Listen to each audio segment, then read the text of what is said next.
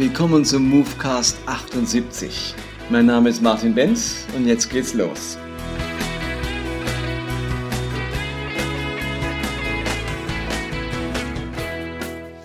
Heute möchte ich mich mit dem Thema Vision beschäftigen. Wir alle wissen, dass Vision etwas ist, das ganz schnell auch wieder verloren geht. Es so diffundiert im Alltag des Lebens und auf das man immer wieder zurückkommen muss. Und gleichzeitig muss einen Vision begeistern, sonst lässt man sie eben auch außer Acht. Eine Vision, die einen begeistert, die bringt man auch immer wieder, die hält man sich selber und anderen immer wieder vor Augen. Und wie man zu einer begeisternden Vision kommen kann, damit möchte ich mich heute beschäftigen. Und ich möchte euch dabei hineinnehmen in den Prozess, den wir als Elia-Gemeinde hier in Erlangen gerade gegangen sind. Wir haben uns die letzten Monate intensiv beschäftigt mit der Frage, wie muss unsere Vision lauten. Wir haben gemerkt, dass es auch eine Erneuerung, vor allem eine Neuformulierung von Vision braucht, eine Klärung, eine Kürzung. Die bisherige Vision war zu lange, die, die war nicht merkfähig. Ähm, da brauchte man einen ganzen Zettel dafür, äh, damit man sie sich vor Augen halten konnte. Wir haben gemerkt, die muss wieder klarer, knackiger werden, aber auch packender, begeisternder. Und dann haben wir uns auf einen Weg gemacht und da möchte ich euch ein bisschen schildern, welche Überlegungen bei uns im Hintergrund waren, um dann zu dem zu kommen, wo wir jetzt gelandet sind. Und wir haben uns zunächst überlegt, was muss eine Vision leisten? Was muss sie umfassen, beinhalten? Wie ist sie ganzheitlich? Wie können wir mit ihr alt werden, weil ihr nicht ganz entscheidende Aspekte fehlen? Und darum haben wir uns überlegt, was sind die entscheidenden Aspekte, die eine gute Vision braucht? Und natürlich rede ich jetzt erstmal über Gemeindevision. Aber letztlich, wenn ihr jetzt zuhört und keine Pastoren seid oder Leiter, kann man sich das auch überlegen fürs eigene Leben oder für die eigene Firma, fürs eigene Business, für das Projekt, das man hat. Und eine Vision muss nicht immer unbedingt eine Lebensvision sein. Es kann ja auch eine, eine, eine Vision für einen bestimmten Abschnitt, Lebensabschnitt, auch Gemeindeabschnitt oder Projektabschnitt sein. Aber trotzdem braucht eine Vision bestimmte Eigenschaften, damit sie das leisten kann, was sie leisten soll. Und was soll eine Vision leisten? Da finde ich immer noch den besten Satz, den den Bill Heibels, Bill Heibels geprägt hat. Vision ist ein Bild von der Zukunft, das Leidenschaft in uns erzeugt. Also Vision malt ein Bild von der Zukunft, eine eine Vorstellung von der Zukunft, sie bringt sozusagen eine Hoffnung zum Ausdruck, die man hat. Und diese Hoffnung, dieses Bild erzeugt jetzt schon Leidenschaft, Begeisterung, Hingabe, Engagement bei ihr, bei mir. Ich will also jetzt schon einen Beitrag leisten. Ich möchte darauf hinarbeiten, weil dieses Bild der Zukunft mich so begeistert. Okay, also was muss jetzt eine Vision beinhalten, damit sie das leisten kann?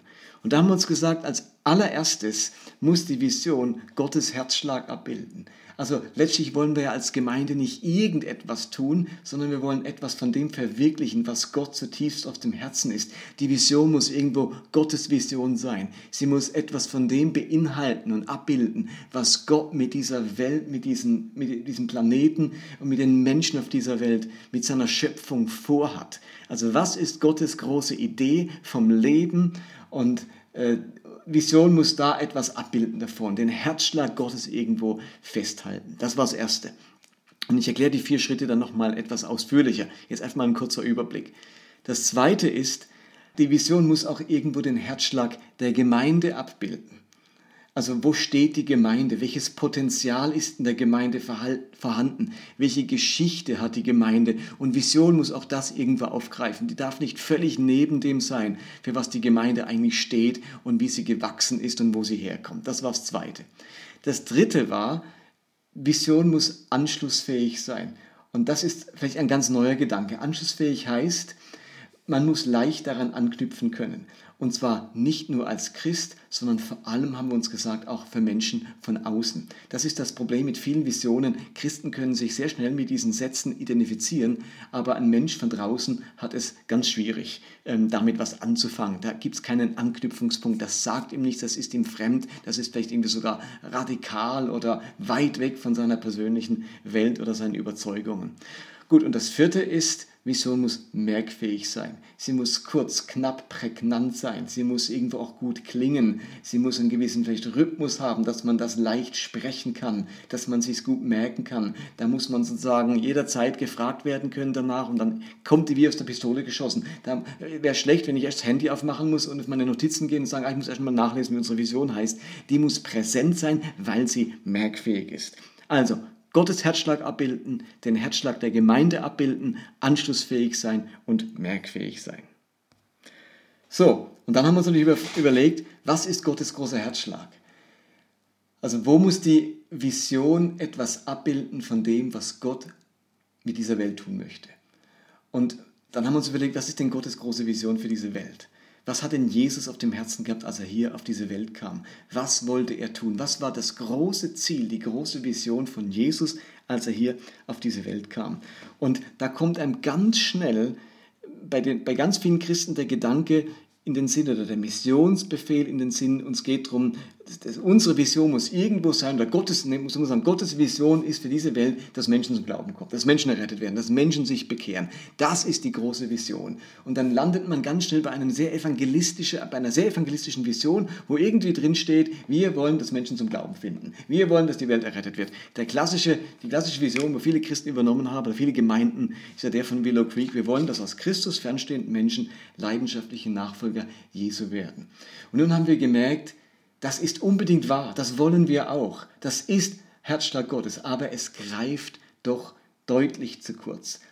Was Jesus wollte, war viel mehr als einfach Leute zum Glauben führen. Seine zentrale Botschaft war nicht die Botschaft der Bekehrung. Es war nicht die Botschaft, möglichst viele Menschen zum Glauben bringen. Das steht übrigens auch nicht im Missionsbefehl, äh, möglichst viele Leute bekehren, sondern wenn schon, dann steht im Missionsbefehl, Menschen zu Jüngern zu machen, zu Nachfolgern, zu Schülern von Jesus, damit sie nämlich das tun, was er tun wollte. Und das war das Reich Gottes auf der Erde aufrichten. Das Reich Gottes ist das große Anliegen Gottes, der Herzschlag Gottes. Also Jesus spricht in seiner Antrittsrede, seiner ersten Predigt in Nazareth folgende Worte, Lukas 18. Der Geist des Herrn ist auf mir, weil er mich gesalbt hat, Armen gute Botschaft zu verkündigen. Er hat mich gesandt, Gefangenen Freiheit auszurufen und Blinden, dass sie wieder sehen, Zerschlagene in Freiheit hinzusenden, auszurufen ein angenehmes Jahr des Herrn. Das ist die Idee, was Jesus tun möchte. Hier geht es um mehr als bloß, dass Menschen sich bekehren. Hier soll Armen gute Botschaft verkündigt werden. Hier sollen Kranke geheilt werden. Zerbrochene Menschen sollen wieder aufgerichtet werden. Also das ist umfassender. Das hat das Wohl der Menschen im Blick und nicht nur die Bekehrung von Verlorenen. Das ist ein Aspekt davon. Aber der greift zu kurz. Das Reich Gottes ist mehr als die Bekehrung von Menschen. Sie hat das Wohl der Menschen im Blick. Das Wohl ist nicht einfach dadurch hergestellt, dass sich alle bekehren und mal in den Himmel kommen, sondern da muss für die Armen sich was verändern. Gefangene müssen Freiheit erleben, Zerschlagene müssen in ihrer Seele aufgerichtet werden. Also das ist mehr als einfach nur Bekehrung. Und Matthäus kann ganz am Anfang schreiben, nach der äh, Taufe und Versuchung Jesu tritt Jesus auf und da heißt es in Matthäus 4,23, Jesus zog in ganz Galiläa umher.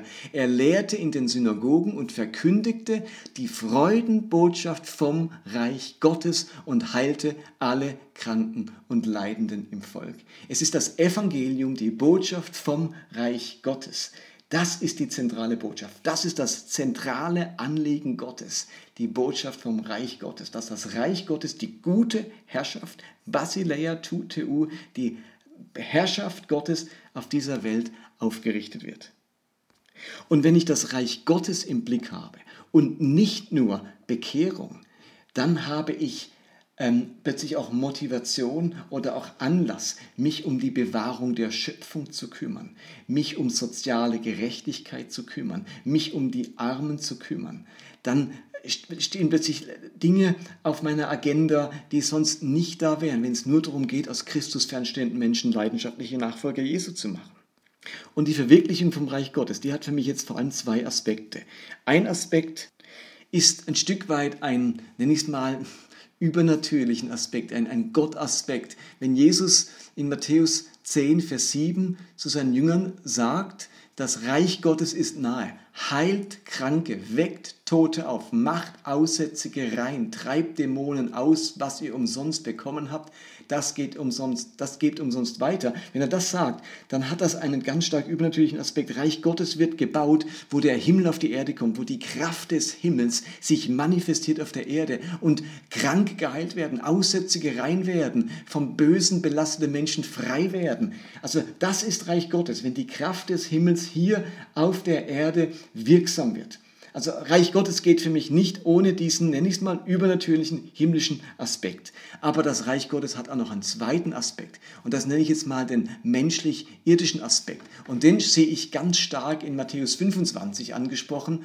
Äh, in diesem Gleichnis vom Weltgericht, wenn Jesus sagt, kommt, ihr seid von meinem Vater gesegnet, ihr sollt das Reich Gottes erben, das seit der Erschaffung der Welt auf euch wartet, denn ich war hungrig und ihr habt mich, mir, habt mir zu essen gebracht, ich war durstig und ihr, und ihr gabt mir zu trinken, ich war ein Fremder und ihr habt mich in euer Haus eingeladen, ich war nackt und ihr habt mich gekleidet, ich war krank und ihr habt mich gepflegt, ich war im Gefängnis und ihr habt mich besucht. Auch das ist zutiefst Reich Gottes. Die, diejenigen, die das Reich Gottes erben, sind die, die eben sich so Reich Gottesmäßig auch verhalten haben. Und interessanterweise in Matthäus 10, 10 heißt ähm, heilt Kranke und hier heißt es pflegt Kranke. Das ist jetzt nicht der übernatürliche Aspekt, sondern dieser klassische Aspekt von Mildtätigkeit, von guten Werken, von Nächstenliebe. Ich kümmere mich um die Nacken, um die Gefangenen. Ich gebe den Durstigen nicht nur einen netten ähm, geistlichen Gruß, sondern ich gebe ihnen wirklich etwas zu essen. Und das ist auch Reich Gottes. Überall, wo Gefangene besucht werden, sich um Fremde gekümmert wird, die Armut gelindert wird, geschieht auch Reich Gottes. Und das ist wiederum so viel umfassender als nur Menschen zum Glauben führen. Also wir haben einen übernatürlichen Aspekt vom Reich Gottes, da, da kommt die Kraft des Himmels auf die Erde und wir haben diesen menschlichen Aspekt vom Reich Gottes, wo wir unsere Empathie, unser, unsere Nächstenliebe, unser Erbarmen einsetzen, um die Zustände auf dieser Welt zu verbessern. Das ist Reich Gottes, das ist der große Herzschlag. Vision muss das irgendwo abbilden, diese Idee vom Reich Gottes. Das zweite war, sie muss den Herzschlag der Gemeinde abbilden. Und wir haben uns überlegt als Gemeinde, wo kommen wir her? Was hat denn Gott schon zu uns geredet? Wo haben wir auch Potenzial? Wo ereignen sich Dinge schon? Wo laufen Dinge? Wo ist was am, am Gehen? Wo sind Kräfte freigesetzt? Wo sind Dinge, Projekte entstanden, die wirklich Geschenk Gottes sind? Die, die muss, müssen irgendwo auch drinstecken in unserer Vision. Sonst ist ein Ausdruck von Geringschätzung des, der Dinge, die Gott uns schon geschenkt hat. Also es muss irgendwo auch zum Ausdruck kommen in unserer Vision. Und jetzt kommt das ganz entscheidende, anschlussfähig. Wir haben uns gesagt, wir können es uns irgendwo nicht erlauben, eine Vision zu formulieren, die nur Christen was sagt und alle anderen entweder abstößt oder drei Fragezeichen in ihrem Kopf aufblinken. Wie können wir eine Vision formulieren, mit der sich sogar Nicht-Christen identifizieren können? Ich halte den Ansatz auf Englisch erst belong, dann believe für ganz entscheidend in unserer heutigen ähm, Zeit. Ähm, als, als evangelistisches Prinzip. Erst gehören, dürfen Menschen dazugehören und dann kommen sie zum Glauben. Früher war es so, erst glaubst du, was wir sagen, du glaubst, was wir auch glauben, du hältst für wahr, was wir für wahr halten und dann darfst du dazugehören. Und ich glaube, heute ist es viel wichtiger in unserer postmodernen Zeit, Menschen dürfen ein Gefühl von Zugehörigkeit entwickeln. Ähm, sie, sind, sie können sich anschließen. In irgendeinem Punkt ähm, ist unsere Oberfläche ist so groß, dass man bei uns sich andocken kann, dass man einen Zugang findet. Und da bin ich erstmal dabei, erlebe etwas mit. Und auf dieser Reise merke ich, dass dieser Glaube Hand und Fuß hat, dass mir da etwas fehlt, dass ich etwas möchte, dass ich plötzlich einen Hunger und eine Sehnsucht nach etwas bekomme, was ich vorher ja gar nicht gekannt habe. Und deswegen muss Vision anschlussfähig sein. Sie muss Menschen einladen, Teil davon zu werden, auch wenn sie sich mit Glauben noch gar nichts vorstellen können, selbst wenn sie mit Gott noch gar nichts am Hut haben. Aber sie können sich mit dieser Vision identifizieren und sagen, da mache ich mit, das ist auch mein Anliegen, da kann ich mich einklinken, da möchte ich mich engagieren. Und ich vertraue darauf, dass ihr Engagement, ihr Anschluss an die Vision bei ihnen etwas be ähm, bewirkt, weil sie ja jetzt in, in, in, in Kontext von Kirche kommen oder in Zusammenhang ähm, Arbeit mit Christen stehen oder in Beziehung zu, zu anderen Menschen, zu Christen kommen. Und das war also ganz wichtig. Wie schaffen wir das, dass es so formuliert ist? Und zu guter Letzt, wie gesagt, merkfähig, da muss einfach ein, ein schmissiger Satz her, den man sich gut merken kann. So, und das war das jetzt für uns. Wo sind wir gelandet? Und auch das möchte ich euch kurz schildern. Wir haben dann viele Sätze aufgeschrieben, Gedanken, Stichworte, so auf kleine Kärtchen, die auf einen großen Tisch gelegt, ein bisschen sortiert, wo geht was in die gleiche Richtung. Ähm, und oftmals braucht man so ein Brainstorming, dass so ein Flow entsteht, dass man plötzlich miteinander denkt, wow, das ist es, jetzt sind wir gelandet. Äh, bei all dem Kreisen über dieser Frage, jetzt sind wir gelandet. Und wir kamen dann zu folgendem Satz als der Vision unserer Gemeinde, nämlich wir wollen eine Kirche sein, die das Leben zum Blühen bringt. Kirche sein, die das Leben zum Blühen bringt. Und da stecken für uns zwei wichtige Aspekte drin.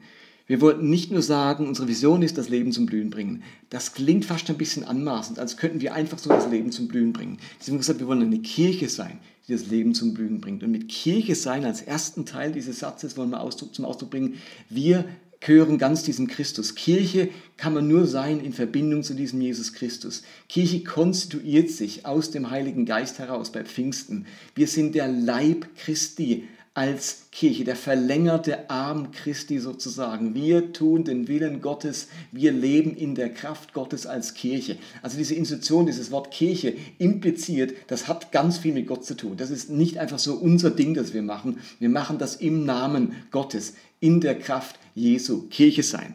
Und jetzt, was will diese Kirche? Das Leben zum Blühen bringen. Und ähm, ach, ich bin ganz begeistert von diesem Satz, weil er so umfassend ist, so viel beinhaltet. Da geht es zum einen natürlich um das Leben von Menschen zum Blühen bringen. Also eben, wenn ein Armer gespeist wird und plötzlich wieder satt wird, dann blüht sein Leben wieder auf. Wenn jemand, der ähm, krank ist, gepflegt wird, Besuch bekommt, dann blüht etwas bei ihm auf, da mitten in seinem Krankenzimmer ähm, wenn ein Kranker geheilt wird durch unser Gebet, dann blüht seine Gesundheit wieder auf und sein ganzes Leben. Wir alle wissen, wie wir am Verwelken sind, wenn wir so eine Krankheit haben, die all unsere Kräfte äh, raubt, weil sie, weil sie so viel Schmerzen macht oder so etwas. Also wenn, wenn Menschen mit dem Evangelium in Kontakt kommen, mit der Kraft Gottes in Kontakt kommen, mit unserer Liebe in Kontakt kommen, dann blüht etwas auf. Wir wünschen uns, dass unsere Familien aufblühen, dass Ehen, die am Einschrumpeln sind, wieder aufblühen. Wir wünschen uns, dass die Kinder in unserer Gemeinde aufblühen, dass ihr Leben aufblüht, nicht nur ihr Glaube aufblüht, nicht Glaube auf Kosten von Leben, sondern dass ihr ganzes Leben aufblüht, dass sie sich gut entwickeln, dass sie mit großer innerer Freiheit und einem Selbstbewusstsein aufwachsen. Das heißt Leben zum Blühen bringen. Es heißt aber auch, dass unsere Senioren in der Gemeinde äh, in irgendeiner Form zum Blühen gebracht werden, weil sie Bedeutung erlangen, weil sie wertgeschätzt werden, weil ihnen nicht ihre Würde verloren geht, auch wenn ihnen ganz viel Kraft und Mobilität verloren gegangen ist. Also überall Menschen zum Blühen bringen. Und natürlich, wenn ein Mensch zu Christus findet, wenn er sich äh, äh der Glaubensreise anschließt, dann wird sein Leben in ganz besonderer Weise, auch seine Seele in besonderer Weise aufblühen. Also mit diesem Leben zum Blühen bringen haben wir das drin, was Matthäus 10 schildert, das Übernatürliche. Wir haben Matthäus 25 drin, da wo ähm, das Menschliche, das Liebevolle getan wird. Wir haben aber auch den Aspekt von Bekehrung mit drin. Aber es geht nicht nur darum, dass Menschen zum Blühen gebracht werden. Da steckt für uns auch drin, dass die Schöpfung zum Blühen gebracht wird. Darum gibt es bei uns in der Gemeinde diese sogenannte Fairlangen, eine, ein Projekt, wo wir uns um faire Lebensmittel, faire Kleidung, einen fairen Lebensstil in unserer Stadt bemühen, eine eigene Homepage gemacht haben. Also es greift auch auf, was in der Gemeinde schon da ist also die Schöpfung zum Blühen bringt. Das hat was mit Umweltschutz zu tun, mit Klimawandel, mit Fridays for Future. Wir möchten Leute ermutigen, dort mitzumachen. Wir möchten selbst einen Beitrag leisten durch unseren Lebensstil, dass die Schöpfung nicht kaputt gemacht wird, sondern neu zum Blühen kommt. Also den Aspekt haben wir mit drin. Es hat aber auch was damit zu tun, dass strukturell wieder was aufblüht. Wenn wir den Eindruck haben, in unserem Land geht es bergab, die Schere zwischen arm und reich wird immer größer. Teile der Bevölkerung, bestimmte Milieus ähm, sind irgendwie am kaputtgehen, am verwelten. Da werden die Zustände immer problematischer. Dann heißt das Leben zum Blühen bringen auch, dass wir städtisch, gesellschaftlich, politisch einen Beitrag leisten wollen, dass das Leben unserer Stadt, das Leben unseres Landkreises, das Leben unserer Nachbarschaft oder unseres Kiezes oder unseres Quartiers zum Blühen gebracht wird. Es beinhaltet so viele Elemente. Insofern bildet es ganz stark das, stark das Reich Gottes ab. Dieser Satz greift auf, was bei uns in Elia schon vorhanden ist und ich finde diesen Satz enorm anschlussfähig. Wenn mich mein Nachbar fragt, was macht ihr so als Gemeinde, was ist denn euch wichtig, was geht denn da bei euch? Ich, ich kenne so Freikirche gar nicht oder so, ich kenne mich mit Kirche gar nicht aus. Wenn ich dann sage, wir wollen, dass Christus fernstehende Menschen zum Glauben finden oder wie sonst auch immer fromm die Vision heißen, dann merke ich, das schafft sofort einen Graben zwischen mir und meinem Nachbar, der da fragt. Wenn ich aber sage, wieso gibt es uns als Elia-Gemeinde? Also unser großes Anliegen ist als Kirche das Leben zum Blühen zu bringen. Dann habe ich den Eindruck, ich stoße meinen Nachbarn nicht vor den Kopf, sondern der hat eigentlich auch den Wunsch, dass sein Leben, das Leben seiner Kinder oder seiner Ehe oder hier seines Quartiers zum Blühen gebracht wird. Er hat auch keine Lust, dass die Schöpfung vor die Hunde geht. Also das greift so ein, ein Herzensanliegen ganz vieler Menschen auch auf, das Leben zum Blühen zu bringen, weil sie das von sich selber auch spüren, was passiert, wenn ihre Ehe am Verwelken ist oder wenn es mit ihren Kindern nicht gut läuft oder wenn ihre Kinder irgendwo gemobbt werden und ihr Leben, anstatt dass es sich entfaltet, verkümmert immer mehr. Ähm, das greift etwas auf, wo sich ganz viele Menschen damit identifizieren können, sich anschließen können, sich mit engagieren können, auch wenn sie mit dem Glauben noch nichts anfangen können. Und wahrscheinlich könnt ihr den Satz jetzt schon sagen, obwohl ich ihn erst drei, vier Mal gesagt habe, er ist nämlich merkfähig, das Leben zum Blühen bringen. Eine Kirche sein, die das Leben zum Blühen bringt. Uns macht dieser Satz richtig Spaß und wir nehmen uns jetzt 50 Tage Zeit als Gemeinde, um eine ganze Gemeindekampagne zu machen zu dieser Vision. Wie sieht das aus? Wir wollen acht Predigten dazu halten. Wir haben ein kleines Buch dazu entwickelt, 88 Seiten mit Kleingruppenmaterial, mit persönlichen Andachtsmöglichkeiten, wo man sich Notizen machen kann, ähm, wo man Ideen bekommt zum gemeinsamen Bibellesen, zum persönlichen Bibellesen, wo ganz viele Beispiele drin sind, wie wir als Gemeinde bereits das Leben zum Blühen bringen und sind so als Gemeinde 50 Tage unterwegs. Die Kleingruppen schließen sich dem Thema an. Ähm, in der persönlichen Stille vertiefe ich das. Wir haben eine App dazu gemacht, wo man auch, egal wo man ist, auch im Arzt, im, beim Wartezimmer oder sonst irgendwo, diese Bibeltexte des persönlichen Bibelleseplans ja mit drin ist, also für 50 Tage ist ein Bibelleseplan mit drin, wo man dann lesen kann. Alle lesen die gleichen Bibelstellen am Tag. Wir sind am gleichen Thema dran und wir hoffen, dass damit die Vision richtig klebrig wird und bei uns allen festklebt und nicht einfach so schnell wieder in Vergessenheit gerät. Okay, so viel zum Thema Vision, Kirche sein, die das Leben zum Blühen bringt, Herzschlag Gottes abbilden, Herzschlag der Gemeinde beinhalten, anschlussfähig sein und merkfähig. Falls ihr in dem Prozess steckt für euch persönlich, für, eure, für euer Business oder für eure Gemeinde, dann hoffe ich, dass diese Idee vom blühenden Leben und, und wie man zu einer Vision stoßen kann, hilfreich für euch ist. So, und das war Movecast 78 für heute. Ich hoffe, euch hat das etwas weitergebracht. Und wenn ihr Feedback habt, wenn ihr Gedanken dazu habt, wenn ihr Fragen habt, ich freue mich, wenn ihr mir schreibt, wenn ihr mir eine E-Mail schreibt. Ich fand es so klasse, dass ihr äh, euch so rege gemeldet habt zu der Frage von Ananias und Sapphira. Aber auch wenn es zu dem Thema noch Gedanken gibt, Ergänzungen, hey, lasst uns im Austausch sein. Ich finde das sehr bereichernd. Ansonsten hören wir uns wieder beim nächsten Mal. Macht's gut. Bye bye.